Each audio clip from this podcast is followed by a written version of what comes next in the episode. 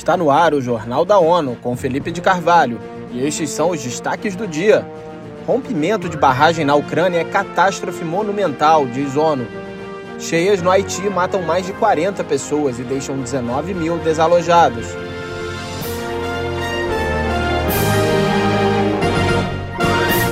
As Nações Unidas afirmaram que o rompimento de uma barragem na Ucrânia é uma monumental catástrofe humanitária, econômica e ecológica. Eleutério Guevani tem os detalhes. Logo após o rompimento da usina hidroelétrica de Kakova, no sul do país, houve inundações desalojando milhares de pessoas. A área controlada pela Rússia, que invadiu a Ucrânia no início de 2022. Falando a jornalistas em Nova York, o secretário-geral da ONU, António Guterres, citou imagens trágicas de destruição da cidade de Nova Kakovka. Guterres explicou que as Nações Unidas ainda não têm acesso a informações independentes sobre circunstâncias que levaram à destruição da barragem, mas consideram certo de que se trata de outra consequência arrasadora da invasão russa da Ucrânia. Da ONU News em Nova York, Eleutério Gavan. Após o rompimento da barragem, houve cortes no abastecimento de água. A ONU e parceiros humanitários aceleraram o envio de apoio ao local. Pelo menos 42 pessoas morreram e dezenas ficaram feridas após fortes chuvas provocarem enchentes e deslizamentos de terra no Haiti. Mônica Grayley tem as informações. O desastre ocorreu no fim de semana, afetando mais de 37 mil pessoas em sete dos dez departamentos do país. O Escritório de Assistência Humanitária da ONU hoje informou que está apoiando as autoridades haitianas de proteção civil para avaliar a escala da resposta de emergência. Cerca de 19 mil haitianos ficaram desalojados com as cheias que teve o pior impacto no oeste do país. O Programa Mundial de Alimentos, PMA, informou que está distribuindo refeições para as vítimas das cheias. Da ONU News em Nova York, Mônica Grayle. Juntamente com o governo do Haiti e parceiros humanitários, as agências da ONU estão levando abrigos, alimentos, água potável e kits de higiene aos desabrigados.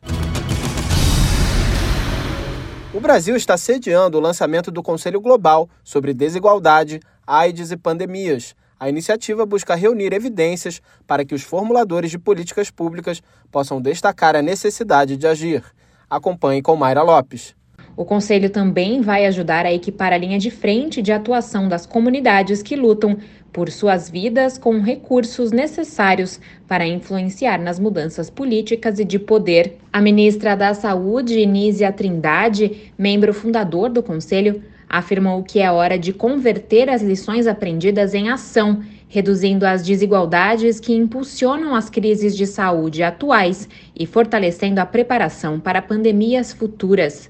Da ONU News em Nova York, Mayra Lopes. Para a diretora executiva do Programa Conjunto das Nações Unidas sobre HIV/AIDS, o NAIDS, Winnie Binyama, a resposta ao vírus é um dos melhores exemplos de como as comunidades que enfrentam múltiplas desigualdades podem se unir para superá-las e salvar vidas.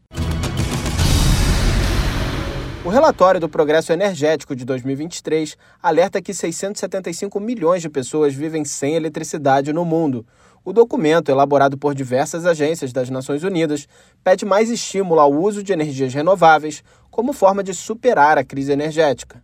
Duas nações lusófonas integram a lista de 20 países com maior déficit de acesso à energia no mundo: Moçambique, com 22 milhões de pessoas sem eletricidade, e Angola, com 18 milhões. Outro país de língua portuguesa, o Brasil, com cerca de 220 milhões de pessoas, está entre os 20 estados que mais consomem energia no mundo mais de 46% da eletricidade brasileira vem de fontes renováveis. Por outro lado, a extração de combustíveis fósseis com uso intensivo de energia ainda representa uma parcela importante do produto interno bruto PIB brasileiro.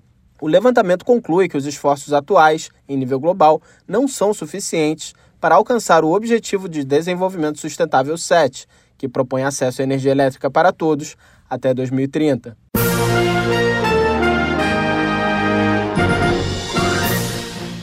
Este foi o Jornal da ONU.